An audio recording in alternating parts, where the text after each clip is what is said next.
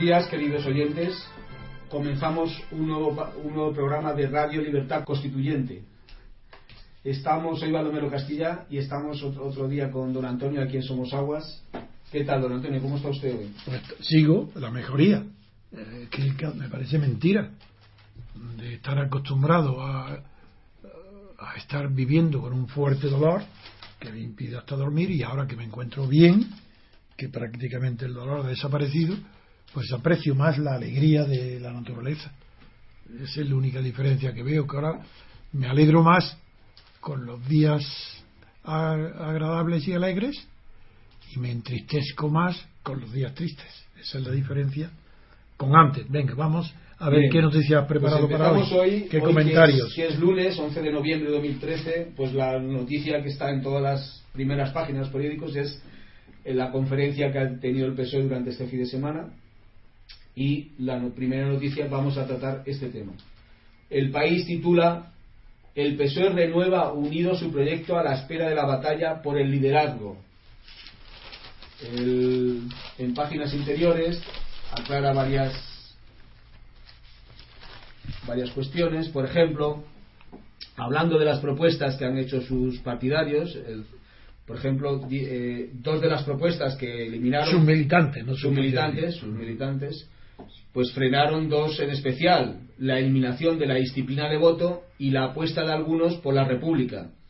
Eh, sobre todo la juventud socialistas pedían al PSOE E que apueste por un referéndum para que los españoles puedan elegir entre monarquía y república. Jauregui la rechazó y pactó una vía intermedia. El- Propuso, sería. Sí, pactó o propuso. El PSOE E reivindica su tradición política republicana, pero cree que debe mantenerse el consenso constitucional sobre la monarquía. También se aprobó por unanimidad de- denunciar el concordato de 1979 con el Vaticano, renegociándolo desde cero, y sacar la religión del currículum académico e incluso el horario escolar.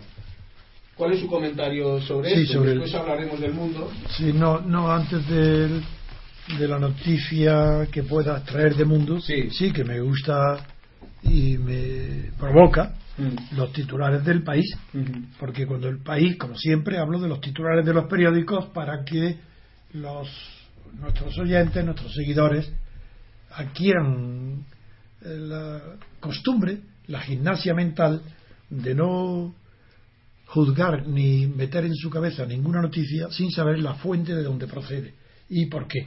Por eso suelo yo empezar mis comentarios con los titulares de los periódicos para poner de relieve destacar la ideología de cada uno que se refleja en los titulares. Por ejemplo, hoy en el país, la noticia que acaba de, de darnos eh, Baldomero mm, sobre la, no sé si así, la conferencia del cambio socialista que se llama, es la confer- no es del cambio, es una conferencia de la permanencia socialista sin cambio alguno. Y sin embargo, el país ya dice conferencia del cambio. El titular del país dice, el PSOE renueva unido su proyecto a la espera de la batalla por el liderazgo. En primer lugar, es claro, son dos palabras positivas, renovar y unido. Pues el PSOE no ha renovado nada, ni está unido de ninguna manera, mm, ni, ni en su proyecto ni en las personas que lo vayan a dirigir. No está unido porque se ve que las ambiciones siguen en alto todas. Lo que han hecho es una espera que Rubalcaba, es un hombre que tiene la listeza de un ratón, y la, incluso su expresión fisionómica y su rapidez nerviosa de sus movimientos recuerda mucho a los murciélagos, que parecen ratones con alas, pues este PSOE no renueva nada, porque no tiene nada que renovar, es viejo desde la transición. Y cuando acabas de leer tú en lo del el proyecto monárquico, eh, ahí se revela perfectamente que no hay renovación alguna y que eh, está unido, claro que está unido, en, en una idea que después la veremos. Pero de momento eh, me quedo todavía que no hay renovación de nada. Porque cuando dice Jauregui a las juventudes socialistas, a la propuesta de las juventudes socialistas, les dice que de referéndum sobre monarquía o república que se olviden, que de eso nada, que permanece intacto, que el consenso sobre la monarquía, eh, sí, sobre la constitución de la monarquía. ¿Con eso qué quiere decir? Pues lo que sabíamos todos desde el primer día, que el PSOE ha dejado hace mucho tiempo de ser un partido republicano. Porque no sé, como dice Cayo Lara, pero no se aplica el cuento a sí mismo, dice en política no se sigue eh, el criterio de juzgar a los partidos por lo que dicen, sino por lo que hacen. De acuerdo, estoy de acuerdo completamente. Por eso, Cayo Lara, Izquierda Unida, como el PSOE, son monárquicos. Porque no es lo que dicen, sino lo que hacen. ¿Y qué es lo que hacen? Pues lleva 30 años, treinta y tantos años, apoyando a la monarquía de Juan Carlos. Y ahora es lo que hace este, de momento, lo que acuerda, lo que está claro es que no haya ningún cambio como proponen las juventudes. incluso eh, cuando se nombró este tema fue abucheado en la sala de la conferencia, el tema de la monarquía fue abucheada. Eh, sin embargo, no quiero terminar de momento mi comentario en el país en, en la mentira del renuevo, porque no hay renovación ninguna, sigue todo exactamente igual, sino que tampoco está unido, porque su proyecto, ¿qué proyecto tiene? Su proyecto. ¿Es que hay acaso un proyecto, hasta ahora, ¿eh? ¿Hay acaso un proyecto socialista que sea distinto para España, para la transición, para el conjunto del país, que sea distinto el socialista del PP? ¿Es que el proyecto del PP se diferencia en algo del socialista? Y es que en algo se diferencia esto de los proyectos de Izquierda Unida. Aquí lo único hay, que se ven hay dos proyectos. Uno, los que creen que España es un proyecto de la voluntad y que debe permanecer unido, PP. Otros, los que creen que España es un proyecto de la voluntad de eh, nacionalista y del mismo modo que respetan que el PP defienda su proyecto subjetivo de España sin Cataluña ni sin País Vasco, pues los catalanistas y los separatistas vascos, los separatistas, piensan que su proyecto de independencia es el válido, porque son proyectos. Aquí lo que hay no es más que proyectos, no hay realidades todo proyecto depende de la voluntad del ejecutor del proyecto. Y como no hay proyecto, no hay nada en el mundo, al decir de Kant en los fundamentos de la metafísica, que no hay nada que sea absolutamente y eternamente bueno, sino que todo puede ser malo y, y convertirse en malo, salvo la buena voluntad, pues aquí se indica que la, en, según Kant la buena voluntad no son las buenas intenciones, la buena intención es todo lo contrario. La literatura universal desde Dante está eh, llena de aforismos y dichos sobre que el infierno está empedrado de buenas intenciones. Aquí no hay buena intención ninguna. Aquí lo que hay es un proyecto que es el mismo, el mismo proyecto que trajo el PSOE a la transición, convirtiendo su antigua vocación republicana en apoyo a la monarquía y apoyo incondicional a la monarquía, porque si hubiera sido un apoyo condicionado a un comportamiento ejemplar de la monarquía, todavía tendría cierta disculpa como un puente de paso desde Franco a la democracia. Pero es que ni eso, porque han apoyado a la monarquía en plena corrupción de la monarquía. No solo en, la, eh, no lo digo ahora por un dargarín, digo desde el principio, desde las tarifas y de las comisiones por el petróleo, desde la cantidad de cosas sucias que han rodeado la figura de don Juan Carlos. Desde entonces está apoyado incondicionalmente por Felipe González y por el PSOE de todos los demás, Zapatero y Rubalcaba. Es decir, que a ver el mundo si añade alguna idea nueva, sí. porque antes de salir del comentario del país, sí que quiero ultimar diciendo que el país llama líder a Alfredo Pérez Rubalcaba pero muy bien, de acuerdo, figuraros para que veáis la superficialidad, la ligereza, la mentira de todos los periódicos y, en este caso la portada del país. Si el país dice en la portada que el PSOE está a la espera de la batalla por el liderazgo, ¿cómo puede decir luego, a reglón seguido en la página, en la línea siguiente, que salimos, dice, unidos con las ideas claras dice el país, proclamó su líder, Alfredo Pérez Rubalcaba. ¿Cómo puede ser su líder si hay una batalla por el liderazgo? Es señal de que no hay líder. Pues ahí veis cómo todos los periódicos mienten y no saben mentir, porque no tienen, Porque claro, para mentir hay que ser mucho más inteligente que para decir la verdad. O para más listo, a corto plazo. Pero ¿cómo? Ahí tenéis claro, una batalla por el liderazgo cuando se dice que proclama que el líder es Alfredo Pérez Rubalcaba. A ver el mundo que añade a Pues estas sí, el tonterías. mundo viene, viene también con titulares en la primera página. Dice eh, que Rubalcaba pide a los socialistas que se echen a la calle para parar a la derecha desalmada, que ha hecho cosas repugnantes. Su secretaria, su segunda, vamos, Elena Valenciano, se jacta de que la conferencia política sale un PSOE más rojo, dice. Bueno, en páginas interiores, también, bueno, hay que, hay que destacar que eh, Rubalcaba sigue de secretario general porque ha llegado a un pacto con la baronesa andaluza Susana Díez. Dice, por eso, precisamente por eso, porque cree que él es el arquitecto de la reconstrucción. Rubalcaba se queda. También, como ha comentado antes eh, don Antonio, eh, a, a la, a la hora de que las juventudes so- socialistas Sí. propur- propusieran Lo destaca el mundo. lo de, sí, lo destaca el mundo y dice Bien. que hubo abucheos a la monarquía Sí. por parte de los militantes y simpatizantes, de- No, digamos, sí, más, más jóvenes. los, com- los asistentes a la comparecencia. los, asi- los asistentes, que supongo que también habría... No, no, no, creo que no, ¿no?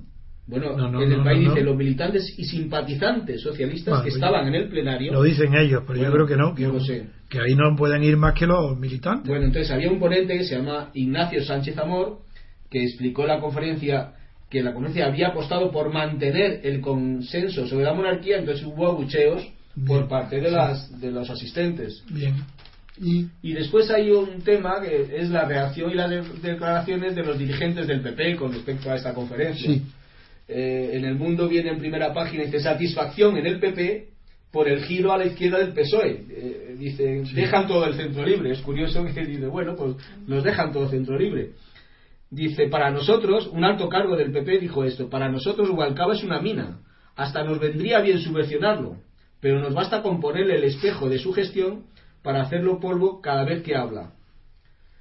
En fin. dice ponerle, Dice, sí, sí, componerle el espejo de su gestión. no, no poner, sino ponerle, Ponerle, a él. a ponerle Ahí a se ve lo tonto que es el que Sí, habla. sí. Y después a Alfonso Alonso, el portavoz de- del PP en el Congreso, es lo que es el que dijo es una equivocación para ellos, dejan todo el centro libre. Bien. Sentenciaba el portavoz popular. Bueno, Pues esto es el- sí, los eh, titulares vam- del- del mundo. Vamos a comentarlos, añadir al comentario sobre la noticia relatada por el país que en el relato del mundo mm, hay algunas diferencias. En primer lugar, reproducen las palabras del jefe, nada de líder, Rubalcaba, diciendo que el PSOE ha vuelto. ¿A dónde ha vuelto? Yo no lo sé, y por eso no se va. ¿Cómo? Es que, es que verdaderamente todos los titulares que me dejan es que son atrasados mentales. Primero, que el PSOE ha vuelto, ¿a dónde? ¿A la oposición, al poder? ¿A dónde está? ¿Dónde ha vuelto? ¿A sí mismo? ¿Qué significa ha vuelto? No significa nada. Lo que ha vuelto, si estaba en la oposición, vuelve a la oposición, pues donde estaba. Dice, ¿y por qué ha vuelto? ¿Por eso no se va? Pero es que, ¿acaso cuando se ha ido antes? Y cuando se ha ido, ¿no había vuelto antes de irse? ¿Qué tiene que ver la causa? El PSOE ha vuelto y esa es la causa de que no se vaya. Pero es que acaso se va voluntariamente alguna vez? Es que es ridículo todas las palabras y las portadas de los periódicos son para niños, pero para niños muy torpes, muy atrasados casi. ¿Y qué es lo que pide el PSOE? pide a los socialistas que se echen a la calle para parar a la derecha. Un momento, a la derecha desalmada. Vamos a analizar esto. Que se echen a la calle. Hombre, hasta ahora hemos, se sabe lo que es echarse al monte, pero echarse a la calle todavía yo no lo sabía muy bien lo que es. Manifestarse sí. Revolucionar en la calle, bien. Se echen a la calle, salgan, no, se echen, echarse a otra cosa. No es salir. Salir, no. Echarse a la calle como lo que evoca. La frase echarse al monte, y echarse al monte es una frase hecha que tuvo mucho éxito durante el franquismo, en la época del maquis, donde la persecución de los republicanos era tan sistemática que en los pueblos del norte sobre todo, de Asturias fue famosísimo y en los Pirineos, incluso en Granada, en la sierra de Granada, incluso allí, pues no tenían más solución cuando estaban perseguidos que echarse al monte, pero echarse era cambiar de vida, era abandonar la vida urbana e irse a la vida oculta, clandestina en el monte, para hacer desde allí atentados o fustigar a las Fuerzas Armadas. A su vez, esta frase de echarse al monte, que se reavivó durante el franquismo, procede del siglo anterior, del siglo XIX, donde en la época de los bandidos románticos y de los que se echaban al monte porque estaban perseguidos por la justicia, para huir de la justicia. En la época, también se habla de la frase echarse al monte, está también en la literatura de finales del XIX. Lo que eso es echarse. ¿Qué significa echarse a la calle? ¿Salir a la calle? Pero si todos los días salimos a la calle. ¿Salir juntos? Pero si continuamente estamos saliendo juntos a la calle. ¿Qué significa salir a la calle? Nada. Echarse a la calle no significa nada. Ahora, ¿qué? Echarse, ¿para qué? Echarse, dice, para parar a la derecha desalmada. Si ya no se echan a la calle para conquistar algo nuevo que no exista, como sería una revolución, que llamen a las masas, como así, a las masas para que salgan a las vías públicas en prueba para demostrar la potencia de sus manifestaciones. Es decir, que, que un poder popular se haga visible saliendo a la calle, manifestándose juntos en la calle. Eso tiene sentido, se entiende lo que quiere decir. Pero ahora, que salga a la calle para parar, parar a la derecha desalmada, en primer lugar está distinguiendo entre derecha desalmada y derecha que no sea desalmada, porque no es toda la derecha desalmada, la pone entre comillas. Y salir a la calle para parar a la derecha desalmada. Es decir, la derecha no es la que está en el gobierno, porque el gobierno no, sale no, está en la calle. Eh, hay que ir a la calle para parar a la derecha desalmada, quiere decir que la calle está llena de fascistas, de derechistas, de ultraconservadores, de requetés, de quién, no lo sé, de requetés antiguos, claro, no los modernos, que hay algunos muy ilustres, como algunos de ellos muy amigos míos, ilustres por su cultura y su espíritu fino y educado. No, no, esto es que no tiene ningún sentido. ¿Cómo puede decir derecha desalmada salir a la calle para parar a esta derecha?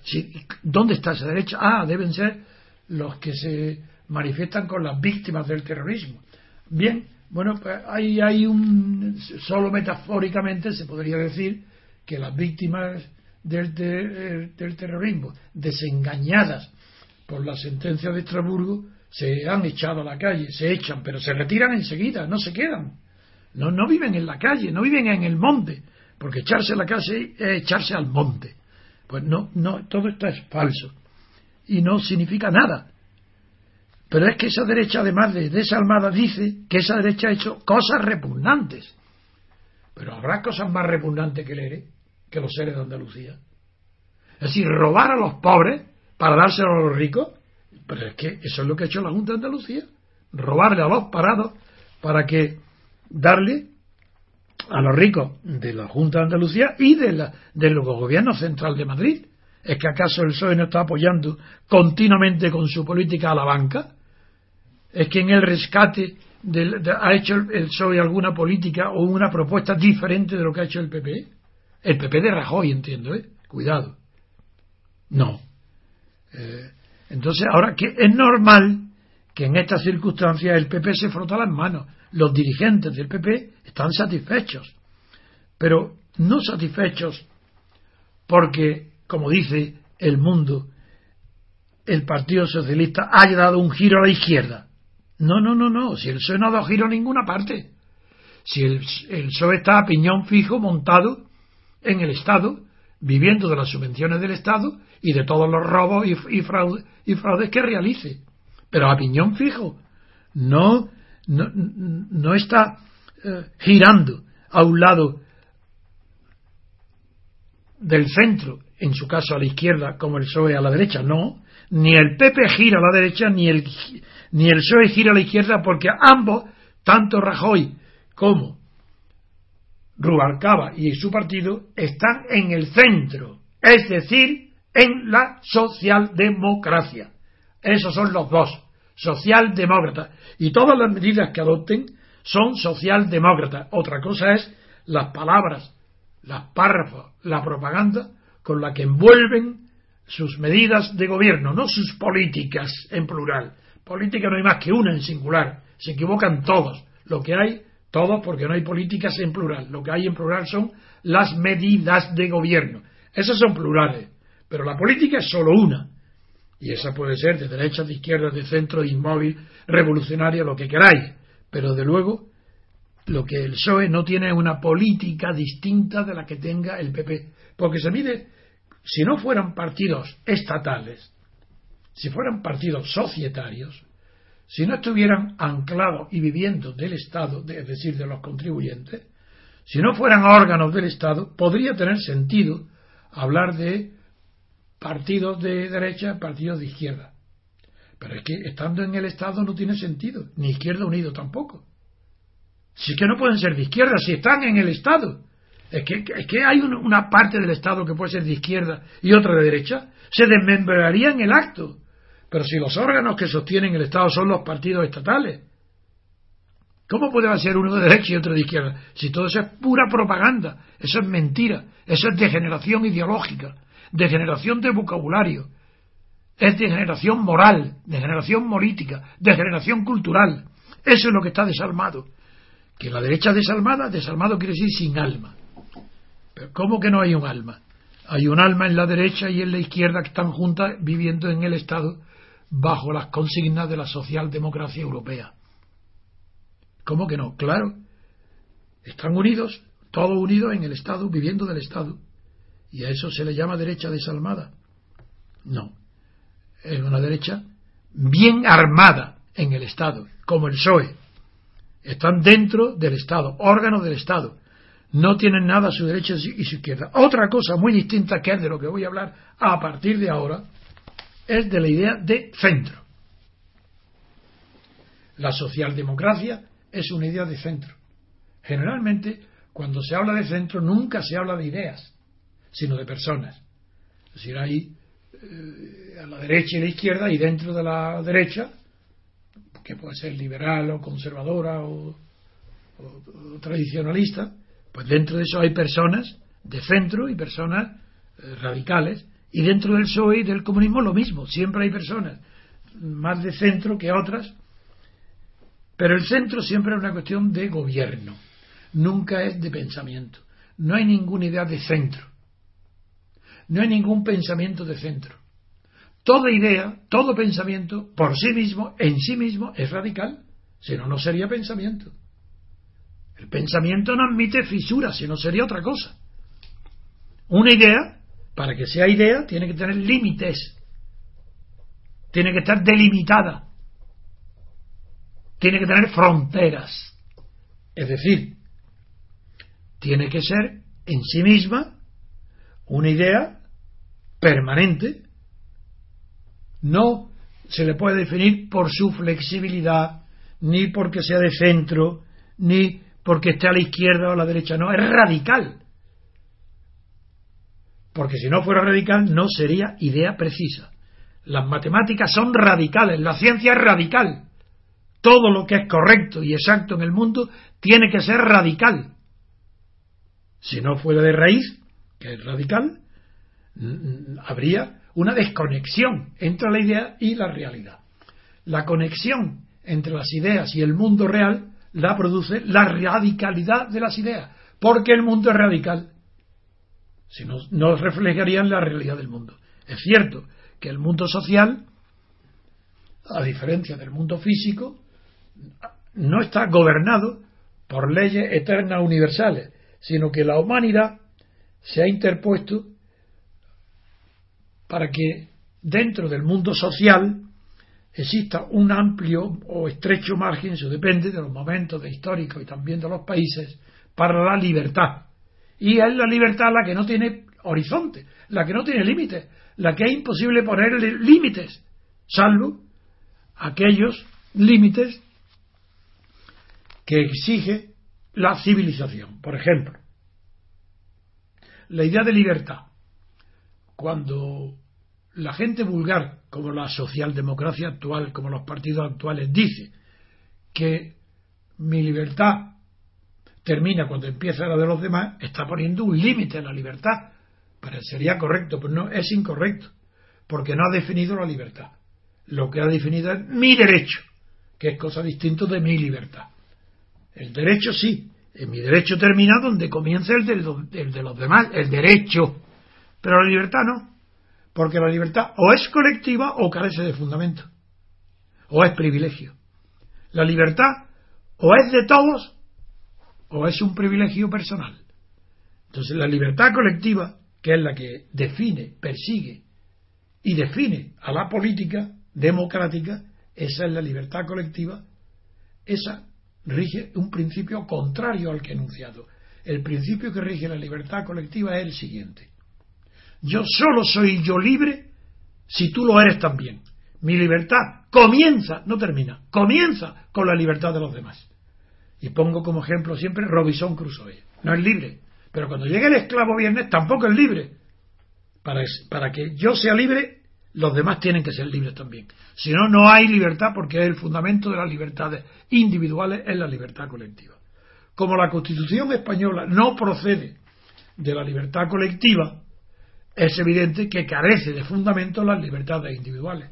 Lo que hoy se conoce como libertades de expresión, de asociación, de manifestación, pues son concesiones otorgadas, privilegios otorgados, porque no hay una libertad colectiva que sea el fundamento garantista de todas las libertades individuales, ni por tanto la Constitución garantiza las libertades, porque no procede de la libertad constituyente, y la libertad constituyente es la única fuerza que legitima a una Constitución.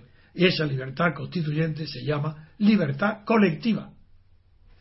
Con esto quiero decir que el PSOE no ha cambiado nada, que no, que no ataca a ninguna derecha desalmada, a no ser que considere desalmado a todo partido que traiciona a la sociedad civil, como todos los partidos españoles, se incorpora y se incrusta en el Estado, vive de él, vive de los contribuyentes y aprueba, como acaba de aprobar el PSOE, el principio del mandato imperativo, haciendo que eh, la, disciplina de voto continúe en vigor en el es decir, que los diputados no sean libres para votar en conciencia. ¿Os parece poca falta de libertad que un diputado elegido para eh, votar, discutir, aprobar leyes o denegarlas o rechazarlas tenga que obedecer la disciplina del jefe de partido? ¿Os parece poca aberración, poca prueba de que no hay libertad colectiva que hasta ni los diputados tienen libertad para votar a favor o en contra de una ley, sino que tienen que obedecer ciegamente las órdenes que vienen del jefe de partido? ¿No os parece suficiente prueba para ver cómo es falsa, mentira, ridícula la situación española, la situación política? ¿Cómo se pueden los periódicos y los diputados y la gente en las conversaciones privadas, en los cafés, en su casa, hablar de que hay libertad en España? de que hay libertad de ley en el Parlamento que es libre, un Parlamento libre que tiene que seguir la disciplina de voto que dictan los jefes de partido. ¿Y por qué los jefes de partido? Porque son ellos los que hacen las listas. Y de las listas de partido no sale nadie que represente a los votantes. Porque el que vota a, lista de partido está eligiendo al partido, no a las personas que firman en la lista. Todo esto se olvida pero, pero no, se puede olvidar lo esencial, y es que no me canso ni me cansaré de repetir desde hace 35 años que en España no es que no haya democracia, que eso es una evidencia total, porque no hay, ¿cómo va a haber democracia si no hay libertad política? En España lo que hay es una oligarquía de partidos estatales, partidos estatales de la misma naturaleza que la falange, de la misma naturaleza que el, que el partido nazi, el fascio italiano, el partido soviético, de esa misma naturaleza son los partidos estatales españoles. Porque son órganos del Estado. Es verdad que son varios, pero si uno de ellos alcanza la mayoría absoluta, es exactamente igual que si no hubiera más que un solo partido. El PP con mayoría absoluta es igual que la Falange. Como fue la mayoría absoluta de Felipe González, igual, lo mismo que la Falange. Y a eso se llama socialdemocracia, amigos. No engañéis, ni por las costumbres, ni por las tradiciones, ni por la inercia, ni las rutinas. Es mentira. y tenéis que juzgar por vosotros mismos. Si no se juzga por uno mismo los acontecimientos, nunca se alcanza la mayoría de edad. ¿Por qué un niño aprende a recoger una pelota que se le tira y al principio se le cae y luego la sujeta, una pelota de goma pequeña o grande? Porque su cerebelo comienza a asociar las distancias y lo, y lo logra, o la gimnasia de los músculos. ¿Acaso creéis que la inteligencia y el cerebro opera de distinta manera? Opera igual. Tenéis que aprender los españoles a distinguir que no somos libres porque no hay libertad colectiva y que las libertades de que se usan hoy los medios de comunicación o las clases o la clase estatal, que es la que está en el poder de los partidos, son privilegios, no son libertades, porque no tienen fundamento. Igual que están, se pueden quitar. Porque si, ¿quién lo ha dado? ¿Cómo? ¿Los padres de la patria? ¿Cómo que creéis?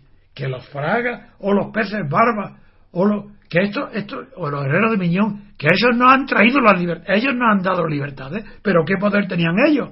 Ellos no tenían poder ninguno, eran mandados. ¿Mandados de quién? Pues de los que tenían el poder en aquel momento, que era, por un lado, el poder administrativo del Estado, Suárez. De otro lado, el poder de hecho de los militares, Gutiérrez Mellado. Y, de ellos, y luego el poder del dinero, la banca, y esos tres poderes fácticos, y la Iglesia entonces también. Esos cuatro poderes fácticos apoyaron unas ideas que son las que hay hoy, y esas ideas las realizaron los monaguillos de turno, los que estaban a su servicio de estos poderes, los Fragas, Herrero de Miñón y compañía, los Felipe González, los Santiago Carrillo, esos son monaguillos del poder, fueron monaguillos y siguen siéndolo. ¿Qué ideas tienen ellos originales? Ninguna. Bien, esto es lo que quiere decir que no hay centro. En resumen, mi mensaje de hoy es, uno, el PSOE no ha vuelto porque no se había ido. Porque al ser partido estatal, aunque esté en la oposición, no se va del Estado.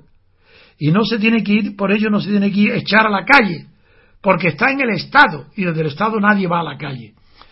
A la calle van los parados, los que pierden su empleo, las empresas en quiebra, esos sí que se van a la calle. Pero un partido que deja el poder y sigue encaramado en el Estado con un sueldo y con un estatus de oposición, ¿eso es como se van a ir a la calle? Si el Estado, los contribuyentes le pagamos incluso los votos que reciben, están pagados. Nada de eso. Estos el PSOE en su conferencia no ha hecho más que ratificar lo que ya sabíamos, pura palabra de propaganda. Pero es de reconocer que la propaganda de hoy es peor, de más baja calidad, que la propaganda de hace 20, 25 o 30 años. Se ha disminuido en las palabras de propaganda. Expresan menos, son más vulgares, contienen menos todavía, menos mensaje ideológico que antes. Antes la mentira era más profunda, ahora es más banal, más ridícula es de payasos. ¿Eso refleja el, la actual cultura española que ha bajado? Sin duda ninguna. no, ha bajado, de, ha, bajado. Hay menos cultura, claro, porque a la muerte de Franco todavía había personas cultas procedentes de la República y personas antifranquistas que nos habíamos formado culturalmente fuera del ámbito del franquismo. No solo en el estudio, sino viajando al extranjero, leyendo y estudiando la prensa extranjera, eh, formándonos en bibliotecas extranjeras, comprando libros alemanes, franceses, ingleses, traducciones buenas. Y eso ha desaparecido por completo a la muerte de Franco. Hoy, por primer lugar, triunfaron, como pasa siempre, eh, triunfaron son la espuma, lo que, lo que flota en, la, en una marea, en, una, eh, en un cambio radical, como se produjo a la muerte de Franco, radical el cambio de perspectiva, no de medida hay un cambio distinto. Sin Franco la vida era distinta, era otra cosa.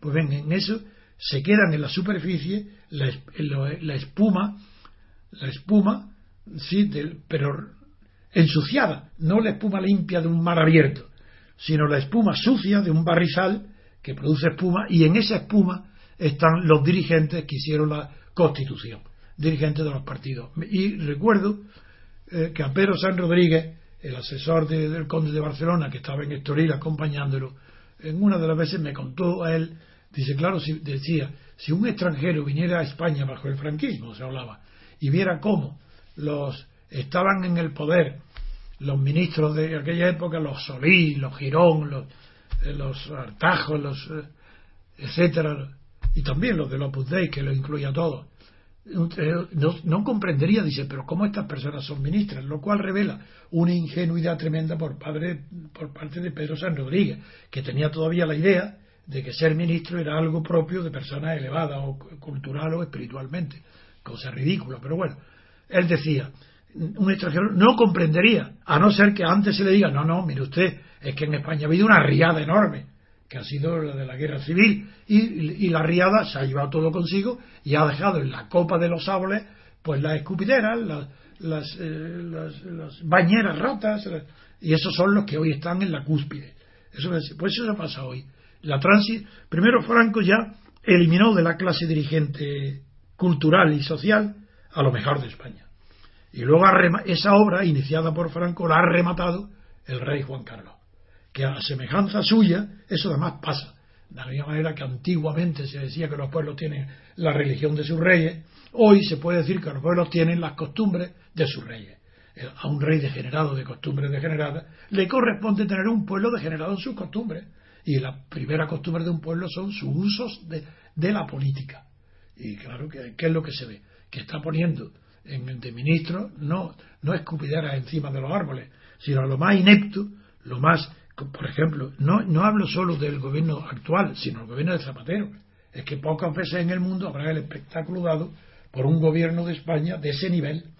Y ahora, ¿qué, qué, qué tenemos? Pues que hasta un, una persona culturalmente tan floja como Aznar se permita ir chuleando por los aires de Madrid, por las salas de conferencias de Madrid y chuleando al, gobierno y el gobierno haciéndole el boicot, no asistiendo a las conferencias de ese sabio del siglo XXI que se llama Aznar.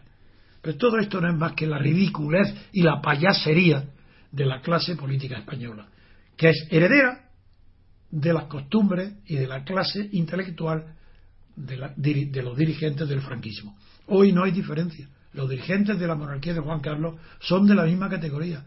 Son personas degeneradas porque no tienen moralidad propia. Ellos han heredado una moral ya enturbiada, deshecha por el franquismo, que es la moral del Estado. Y el Estado este no tiene ética.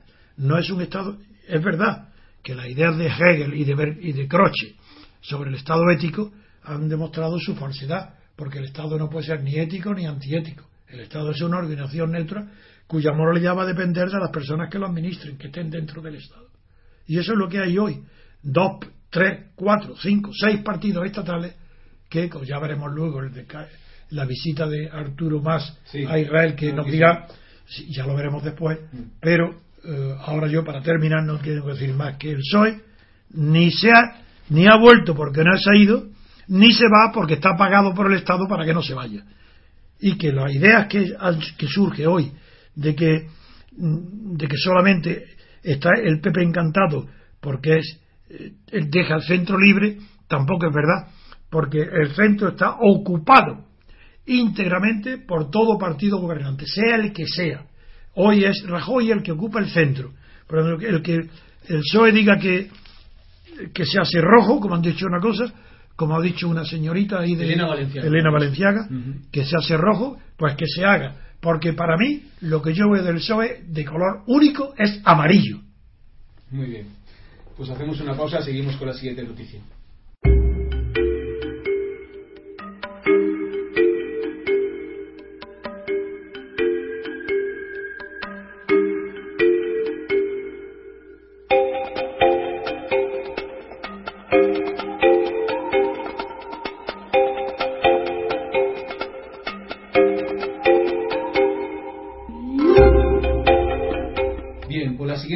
Noticia nos viene de Israel. Ya saben ustedes, los oyentes, que Israel está ahora mismo en un proceso, digamos, de defensa. Por un lado le está atacando Irán, por otro lado él está... No, no, lo está atacando, no.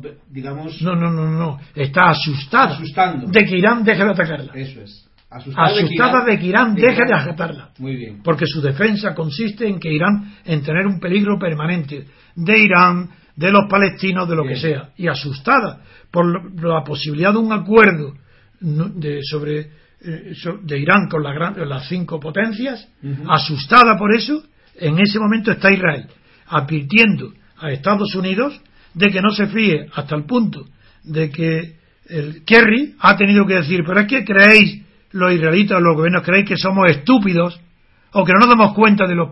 Claro que haremos un acuerdo con Irán, pero sabiendo que eso se va a cumplir. Sí, por otro lado, Israel y Egipto están estrechando el cerco en la zona de Gaza. de hecho, se ha cerrado los túneles que utilizaban los, palestinos, 11 túneles para, para llevar mercancías y suministros. Y medicamentos. Y medicamentos se han cerrado, la, 11, vamos, casi todos. Ese, ese, es el momento en el que más hace una visita a Israel. Arturo Más. Arturo Más. Sí, porque no el, presidente, el presidente de, de Cataluña. Y entonces eh, en el mundo viene la noticia reflejada, que por cierto en el país no viene, por lo menos no hemos encontrado que en el país venga ninguna referencia del viaje de Mas, de Artur Mas, a Israel. Es un poco curioso, pero en fin. El mundo dice, nuestro desafío, es decir, eh, Artur, Artur Mas dice, entre comillas, nuestro desafío es convencer al gobierno para que nos deje hacer la consulta. Mas proclama en Israel que el pueblo catalán desea aplicar la democracia directa. ¿Qué comentarios tiene usted, don Antonio? Muchísimos, muchísimos. Eh, prescindo del momento de Israel que pertenece a otra esfera de pensamiento. Y me centro exclusivamente en las palabras de Arturo Más pronunciadas en Israel. En primer lugar, nunca he visto tan claramente expresado la idea que tiene Arturo Más de la consulta sobre el derecho a decidir, que ya sabéis que es un eufemismo de derecho de autodeterminación. Pues bien, nunca ha dicho en España con la claridad que acaba de decir en Israel de que el deseo y mejor el desafío, le emplea la palabra desafío, no está mal, el desafío del gobierno de la Generalitat catalana es convencer al gobierno de Madrid para que nos deje hacer la consulta sobre el derecho a decidir. Es decir, que ya eh, la palabra que nos deje implica una idea de sumisión al gobierno de Madrid que nunca antes le había expresado con esa claridad. Él aquí en España chulea, viene a Madrid perdonando la vida y allí pregona su protocolo a presidir todo lo que se mueva en Cataluña, no dándole paso ni a la vicepresidenta. Pero en Israel dice que su meta es convencer al gobierno español para que deje a la Generalitat de Cataluña, le deje hacer la consulta soberanista, la consulta sobre el derecho a decidir. Este paso atrás en el mundo internacional indica la división interna que ya es muy grave entre convergencia y unión y Esquerra Republicana. Porque Esquerra Republicana no pide permiso, no está esperando que el gobierno de Madrid le autorice la consulta ha dicho claramente a Artus Mas que ellos no renuncian a hacer la consulta unilateralmente, aunque no esté autorizada por el Gobierno de Madrid. Primer punto este. Y el segundo punto, mucho más importante, que es el que merece mi comentario, más importante desde el punto de vista ideológico. Como en España no hay ideas, como en España en público nadie habla de nada de lo que sepa, como nada, todo el mundo que habla y se expresa en público no dice nada, ni sabe nada, nada más que mostrar su absoluta ignorancia del tema de qué se trate, es importante que esta vez diga Arturo Más en Israel que el pueblo catalán desea aplicar la democracia directa. Desea, desea. Un deseo nunca es una voluntad puede ser el móvil de una voluntad. Pero desear, eso está al alcance de cualquiera. Sobre todo si es algo irreal, pues de los niños y de los estúpidos. Desear, desea. El, el pueblo catalán desea. Él habla en nombre del pueblo. Bueno, bien, no debería hacerlo, debería hablar en nombre del Estado, de los partidos estatales, españoles, de los partidos catalanes, pero estatales, porque siguen siendo estatales y estatales de Madrid. Los que pagan la Generalitat y a los partidos catalanes en Madrid son los contribuyentes. El dinero está canalizado a través de los contribuyentes españoles, todos. Por tanto, el pueblo. Los paganos, los que están pagando los impuestos, en este estado de oligarquía monárquica, o mejor dicho, de monarquía oligocrática, esos desean, dice, desean aplicar la democracia directa. ¿Sabrá este hombre lo que significa democracia directa? Yo lo dudo. Para que lo sepan nuestros oyentes y tengan siempre fundamento a sus opiniones y sus defensas de nuestros criterios, la democracia directa se tuvo realidad en, el siglo V antes de Cristo. Es la democracia de Pericles, es la democracia griega. Se distingue de la democracia actual porque la democracia directa está prohibida la representación política. No hay representación.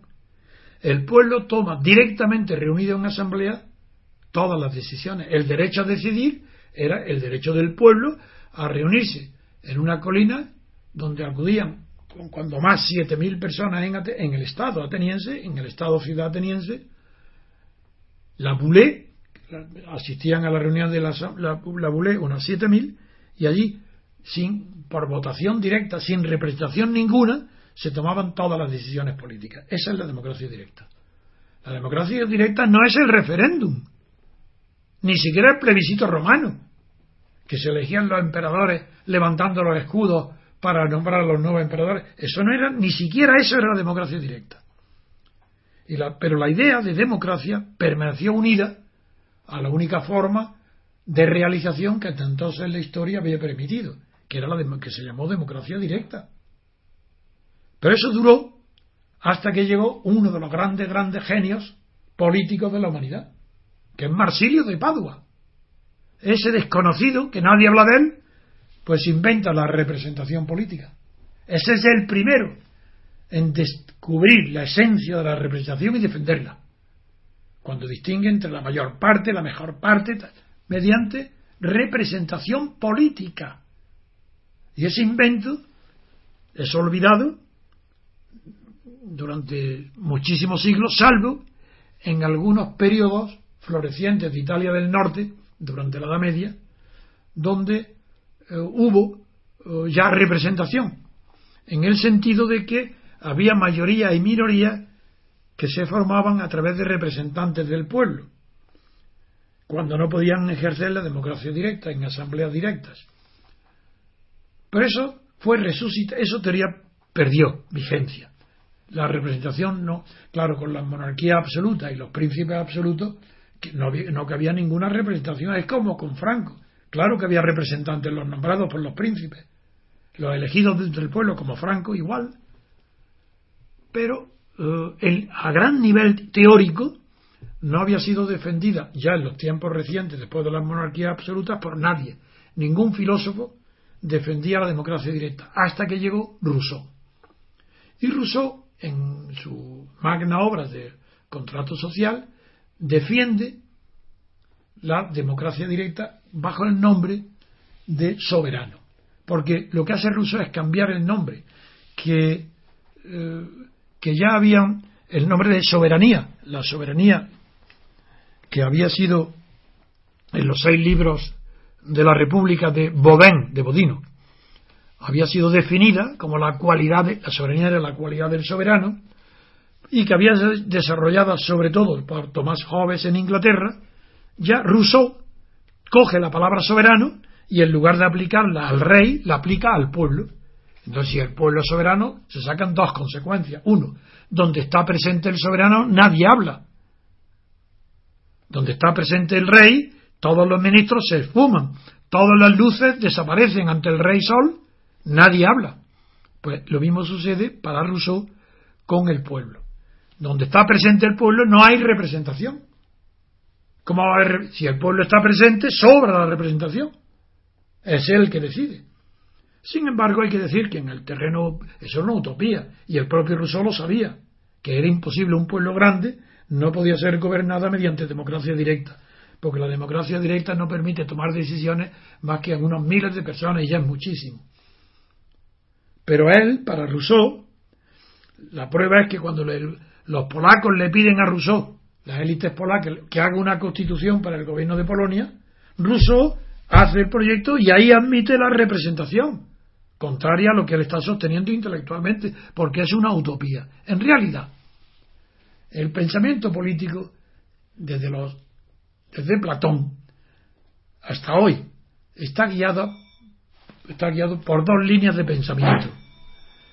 De un lado está el pensamiento realista, no, perdón, el primero que nace es el pensamiento utópico de Platón. Luego responde Aristóteles con un pensamiento realista. Pero más adelante eso se continúa lo mismo. Y llega el Renacimiento y junto a Maquiavelo, que, que se hace realista como Aristóteles, aunque lo corrige en la cuestión de la religión y la moral, que no lo considera que ingrediente de la política, y los demás son realistas, y junto a él aparecen los utópicos, que es Tomás Moro, que es Campanella, eh, que es Huntington, que son eh, Francis Bacon, que no defienden una realidad existente, sino una realidad imaginaria que sirve de crítica para juzgar bien lo existente. Uno de ellos es Jonathan Swift, el viaje de Gulliver, lo que hace es poner en ridículo a la clase dirigente y gobernante de Inglaterra con esos viajes fantásticos a países exóticos gobernados de otra manera. Así que, eh, siguiendo esta línea de pensamiento utópico, se puede llegar hasta el siglo, a finales del XVIII, donde los eh, padres de la patria de Estados Unidos, por fin, alumbran la democracia. Ellos no saben lo que están haciendo, salvo Hamilton.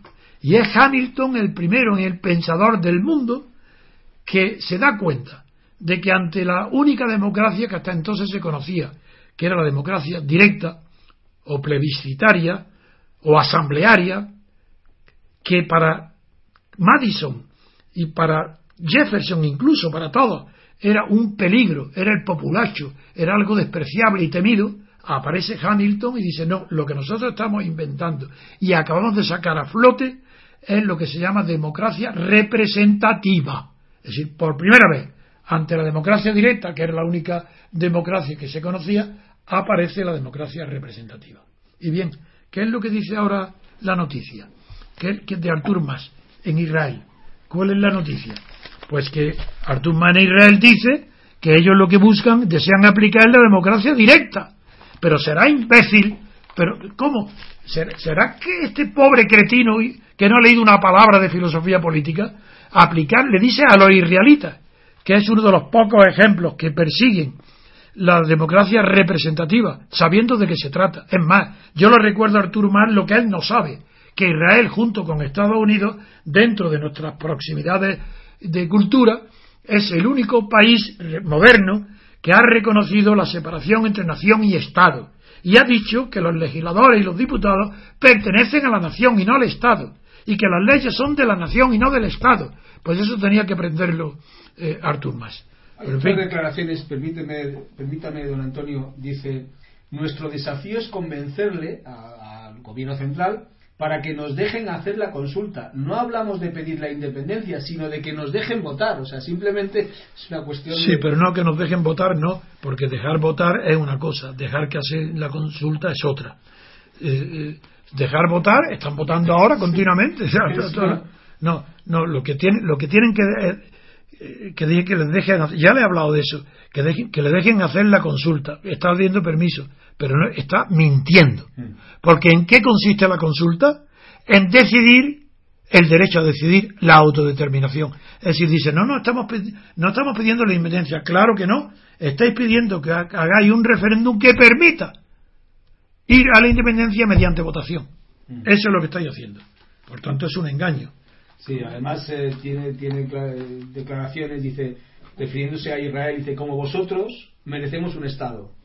Cataluña es un pueblo que quiere volar alto y mientras otros nos cortan las alas, el Barça es el ala que nos permite... Sí, claro, se le, olvida, se le olvida que Israel para tener un Estado necesitó el acuerdo del mundo entero, una resolución de la ONU que le dio el Estado. Y para llegar a esa resolución de la ONU olvida que la tesis que siempre vengo defendiendo, que los estados nacen por la historia, por la acción o por la fuerza de las armas. Y entonces se olvidan que si la ONU reconoció en el año 47 el, el Estado independiente de Israel fue después de una causa noble como era la reparación de los daños morales causados durante siglos al pueblo judío, otra causa innoble que fue el terrorismo de Israel. Terrorismo, ¿acordáis de los hoteles, Gran Hotel, con, destruidos con bombas donde estaban el los oficiales del ejército inglés? Es decir, con la fuerza militar. Cosa que Cataluña no puede ni soñar siquiera. Es imposible, por eso no es comparable de ninguna manera Israel con Cataluña y es ridículo no solo las pretensiones interiores de Artur Mar cuando se desplaza a Madrid, sino que hace más el ridículo todavía cuando se desplaza al extranjero. Su viaje a Israel es un, ridículo total desde el punto de vista ideológico, por haber hablado de democracia directa, y segundo, por querer imitarlo, cuando ignorando que Israel procede de la violencia ejercida primero contra los pueblos israelitas durante eh, miles y durante siglos y de la violencia terrorista inmediatamente después de terminar la guerra mundial, ejercida por Israel contra los ocupantes que era Inglaterra. Muy bien, pues hacemos una pausa y seguimos con la siguiente noticia.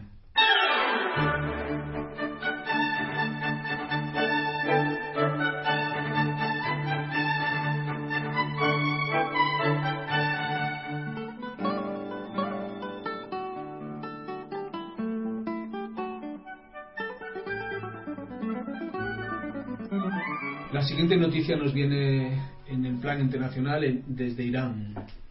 Comenta el país en páginas interiores, Irán advierte de que su derecho a un programa nuclear es una línea roja. Estados Unidos y Reino Unido reconocen importantes avances tras la negociación. Dice, de hecho, por primera vez desde el descubrimiento del programa nuclear secreto de Teherán en 2002, se ha estado a punto de lograr un compromiso para ponerle límites que garanticen que no esconde objetivos militares y Irán volverá a dialogar, a dialogar con las grandes potencias el próximo día 20. ¿Qué comentarios tiene usted con respecto a este tema? Pues algo, algunos o alguno que considero vital. Vuelven a emplear la palabra potencias y siempre que las grandes potencias son nombradas, me gusta salir al paso para especificar qué significa potencia hoy, porque en cada siglo, en cada época histórica, eh, la palabra potencia referida a un Estado ha tenido un significado distinto. Cuando las potencias eran imperios, eran los imperios lo que se hablaba. El imperio español, el imperio portugués, el imperio inglés, el imperio francés, el imperio holandés, eran imperios. Luego ya, sobre todo a partir, la guerra, a partir de las guerras contra Napoleón, es donde después de Viena, del Congreso de Viena, se habla ya de potencias en el sentido de no de imperiales, aunque es verdad que también estaba el imperio ruso entonces en, el Congreso de Viena, pero se comienza a hablar de potencia en realidad eh, después de la intervención de Europa en la independencia de Grecia contra el imperio otomano. Es decir, al acabar el, el uso de las palabras imperiales, aparecen las de potencias para hablar de los tratados y conciertos entre las potencias europeas. Generalmente ahí no estaba Estados Unidos. Pero la palabra potencia que ha tenido un significado relativo a estas circunstancias históricas que acabo de mencionar, sin embargo conviene saber lo que significa. Ya el otro día me hablé algo, pero no dije quizás la parte más clara, que, es lo que hoy. Entonces dije ayer, o antes de ayer, no recuerdo, hablé de que potencia empezó significando capacidad en el sentido de recipiente. La potencia es lo que, lo que puede contener un recipiente. Luego dije cuando ya se pasó a significar capaz de, que ya significaba poder. Pues muy bien, hoy en la filosofía política y al menos en mi reflexión política, en mis libros de pensamiento político, la potencia es un poder incontrolado. Todo poder, todo poder, el de un niño, si no es controlado por sus padres, pues puede tener la potencia de poder mecha y tirar una bomba o incendiar. Y eso es una potencia porque es un poder incontrolado. Aplicado a todas las escalas, se llega al nivel de los estados. Entonces son potencias todos los estados que están incontrolados, que no pueden ser controlados por otros, en cuyo caso claro que son pocos, porque España está controlada, España no puede hacer nada, ni una guerra contra Marruecos, tiene que permitirlo Estados Unidos, Europa o Francia. No, pues porque no es potencia, Y dentro de las potencias que se menciona, pone 5 más 1 porque 1, Alemania tampoco es potencia. Porque hoy el poder incontrolado solamente lo tienen aquellos países que disponen del armamento nuclear militar, que son 5. Esos lo tienen. Entonces esas potencias son muy celosas de que nadie más entre en ese club tan restringido. Con esa advertencia ya puedo decir ahora que ¿por qué entonces Francia, que tiene potencia nuclear, ha puesto obstáculos a un acuerdo importantísimo para la conferencia de las potencias con Irán sobre el armamento nuclear, sobre el programa nuclear. ¿Por qué Francia se ha opuesto? Es verdad que, eso no quiere decir se ha opuesto al acuerdo que está aprobado, estaba ya con el visto bueno de Estados Unidos, de Inglaterra, de todo, menos Francia. ¿Por qué Francia? Porque Holanda está en una situación interior insoportable.